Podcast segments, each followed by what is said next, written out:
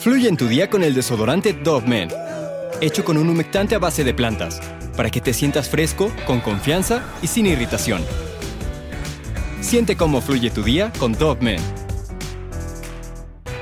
Cuando un universitario de la ciudad de Portland se dirigía a su casa, se llevó un susto de muerte a ver el cuerpo de una mujer al lado de la carretera. Taunia Bennett, de 23 años, era la primera de una serie de víctimas de jóvenes acabadas por el denominado criminal de la cara feliz. Este sujeto de nombre Kate Jesperson era un camionero sádico y violento que solía firmar cada una de sus acciones con un símbolo a la par que se burlaba de la prensa enviando cartas. En el video de hoy te voy a hablar del hilo de destrucción y dolor que dejó este conocido criminal norteamericano.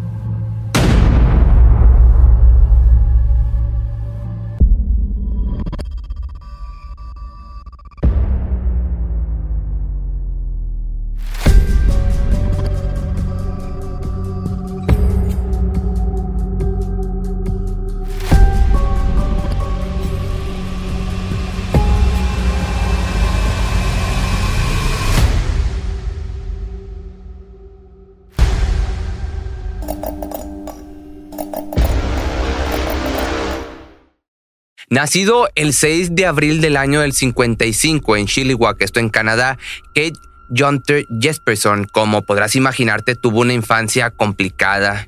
Se sabe que su padre, Leslie, un patriarca familiar con problemas de alcohol y bastante violento, educó al pequeño sin una pizca de cariño y a base de golpes, insultos y palizas. Uno de los peores correctivos que usó fue utilizar descargas eléctricas cada vez que él consideraba que Kate se portaba mal. Todos estos abusos psicológicos y físicos por parte de su padre, aunado a las burlas que recibía de sus hermanos, no hicieron más que causarle inseguridades y crecer con una personalidad dura. Con el tiempo se volvió más retraído, solitario, tímido y también más violento. Comenzó por desahogar sus impulsos de ir haciendo sufrir animales y niños más pequeños que él, como es muy común en este tipo de casos. Esta suele ser una de las primeras advertencias o síntomas que explayan los potenciales asesinos en serie. Así que tras capturar algún animal, Kate los golpeaba como podía y sin piedad hasta que terminaran muriendo. Con tan solo cinco años de edad, el chico ya disfrutaba del poder que le concedía ver cómo los seres más indefensos sucumbían ante su ira. De hecho, tiempo después, culparía a su padre de generar en él esa necesidad de seguir acabando o quitando vidas y llenándolo de odio por la forma en la que lo trataba. Comencé a pensar en cómo sería matar a un ser humano. Este pensamiento ya rondaba su cabeza cuando cumplió los 10 años y Jesperson hizo todo lo posible por cumplir su fantasía. En tres ocasiones intentó quitarle la vida a amigos cercanos que vivían cerca de su casa. Al primero lo golpeó tan fuerte que después de los gritos del niño, sus padres salieron a separarlos. Al segundo trató de ahogarlo en un lago y al tercero le sumergió la cabeza en la piscina, que era un niño un año menor, hasta que un socorrista lo ayudó. Pero aunque aquella idea de quitar una vida a cualquier persona no lo pudo llevar a cabo, nunca logró quitarse de la cabeza conforme iba creciendo. Así que después de graduarse, el joven tomó la decisión de no asistir a la universidad y en el año del 75 consiguió un trabajo como camionero. Durante este tiempo también inició una relación sentimental con Rose Hawk, con quien se casaría y tendría una familia conformada por tres hijos, dos niñas y un niño. En la época en la que el matrimonio duró, Rose siempre sospechó que su esposo la engañaba con otras mujeres y como Kate jamás le fue sincero, decidió mejor marcharse con sus hijos y dejarlo. Lo que ella nunca llegó a pensar es que estaba conviviendo con un criminal en serie y que lo más probable es que haya salvado su vida y la de sus hijos al huir de aquel matrimonio. Uno de los testimonios de su mujer relata que Kate en una ocasión estaba haciendo sufrir a unos gatitos colgándolos en un tendedero de ropa mientras sonreía y veía cómo lloraban.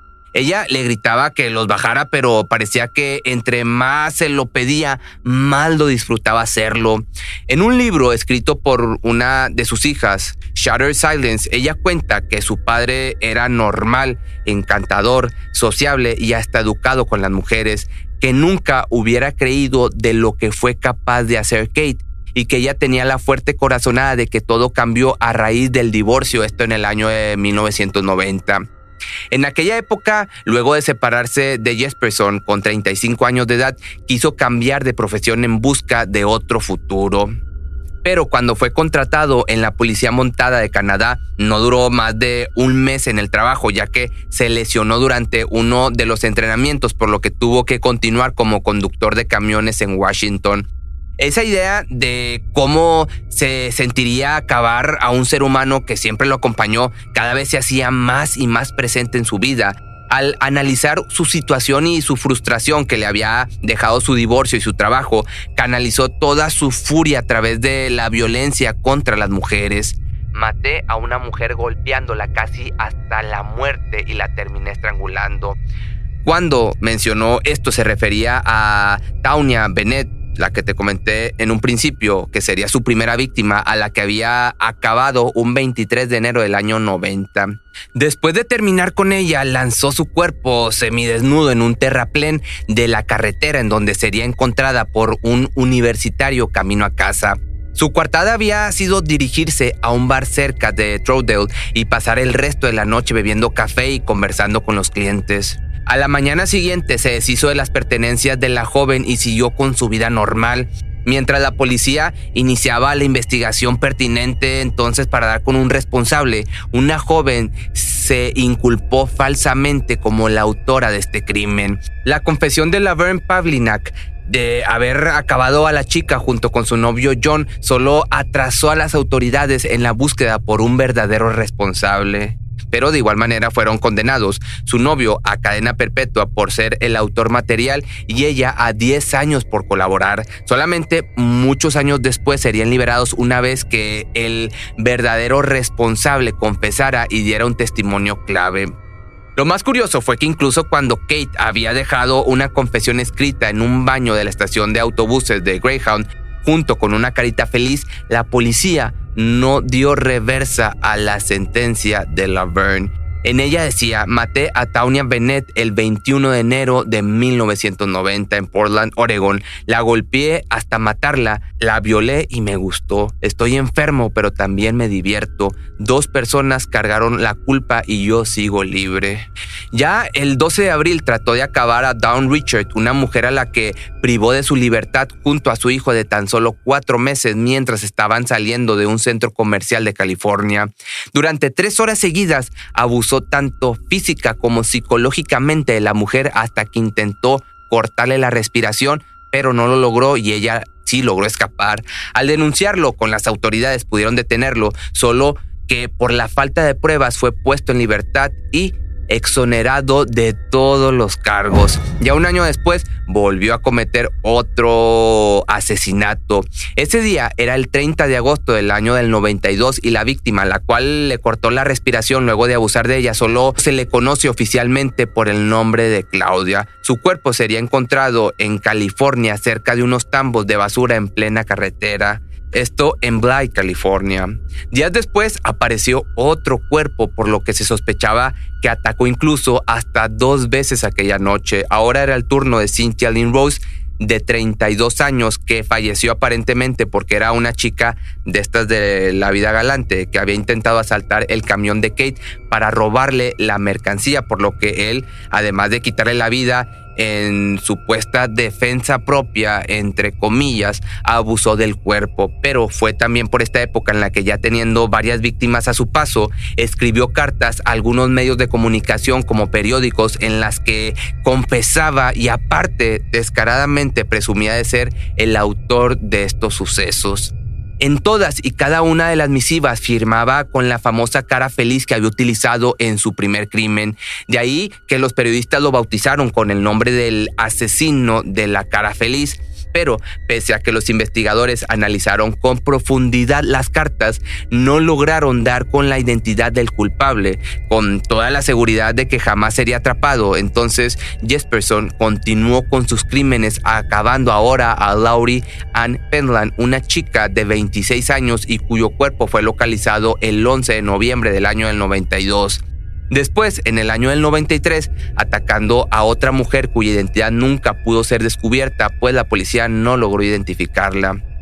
Con esto, a medida que el criminal cruzaba el país de punta a punta, estaba dejando un rastro de cuerpos a su paso que lamentablemente no todos, como ya te diste cuenta, pudieron ser reconocidos. En otra de las cartas que envió a Portland, además de confirmar su responsabilidad en más de seis homicidios, escribió esto. Me siento mal, pero no me entregaré. No soy estúpido, estoy más cerca de lo que piensas. Ya para el año del 95 se sentía como el mejor criminal en serie que había, pues su confianza se había disparado al burlarse de la policía y de los medios y no ser atrapado, por lo que en enero de ese año volvió a ser de las suyas. En uno de los viajes que hizo a Washington, a Colorado, se topó con Angela Surprise, una chica de 21 años que estaba pidiendo pues un aventón nuevamente, como es el caso de muchos de estos asesinos. En un simple ataque de ira, Kate la terminó porque no lo había dejado dormir en una de las paradas, así de ese pelo. Después de quitarle la vida, se durmió, pero luego de experimentar otro arranque de ira, decidió tomar el cuerpo de la chica y engancharlo por los tobillos a la parte trasera del camión con una cuerda y manejar más de 20 kilómetros. Cuando ya una vez los restos fueron encontrados, la mujer estaba irreconocible. Pero todo tiene un fin y pronto sería el de que Jesperson. Pronto lo descubrirían. El 10 de marzo cometería su último asesinato. Su víctima era su antigua novia Julia Ann Winningham. Cuando su expareja volvió a retomar el contacto con él, Kay sospechó que se trataba de un mero interés económico y que estaba tratando de aprovecharse de su situación, por lo que en plena discusión, pues ¿qué crees? Le cortó la respiración y este precisamente fue el error que detonaría su inminente captura. Era la primera vez que podía ser relacionado con una de las víctimas. Este, como te digo, era su fatal error. Y ya que utilizó el mismo modus operandi que con el resto de las mujeres, es decir, abusó de ellas, les cortó la respiración y tiró el cuerpo en una carretera, solo era cuestión de tiempo para que amigos y familiares de la fallecida ataran cabos y avisaran a la policía de un probable sospechoso.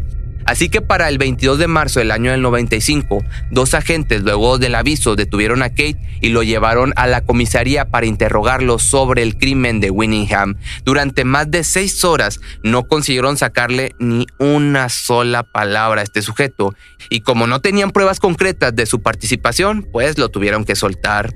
Al regresar a Washington no se sabe exactamente qué pasó, pero el criminal se sintió como que cerca de su final, por lo que el 24 de marzo tomó la decisión de escribir otras dos cartas finales en las que confesaba sus delitos.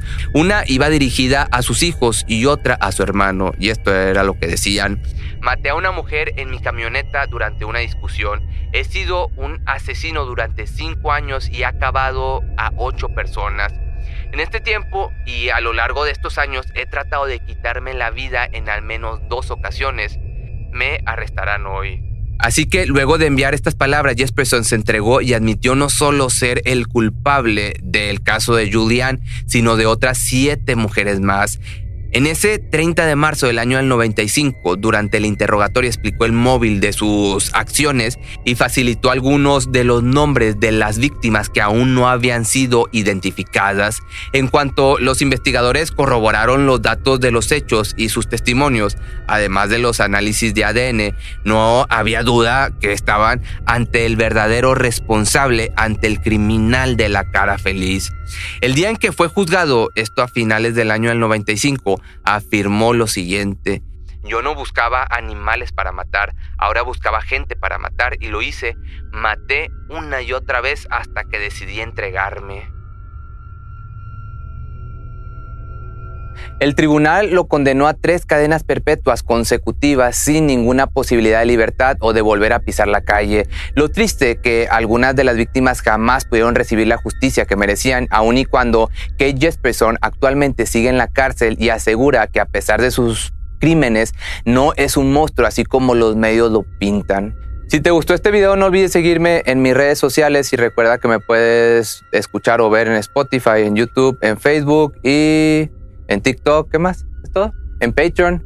Y pues sí, nos vemos en el siguiente video, o sea, mañana o el lunes, depende de cuándo suba este video. Fluye en tu día con el desodorante Dove Men, hecho con un humectante a base de plantas, para que te sientas fresco, con confianza y sin irritación. Siente cómo fluye tu día con Dove Men. Cuando el tráfico te sube la presión, nada mejor que una buena canción. Cuando las noticias ocupen tu atención, enfócate en lo que te alegra el corazón. Y cuando te sientas mal, un buen médico te ayuda a sanar. Sabemos que mantener tu salud es tu prioridad, también es la nuestra en Kaiser Permanente, donde trabajamos juntos para cuidar de todo lo que tú eres. Kaiser Permanente, para todo lo que tú eres. Kaiser Foundation Health Plan of the Mid-Atlantic Stay Inc., 2101 East Jefferson Street, Rockville, Maryland 20852.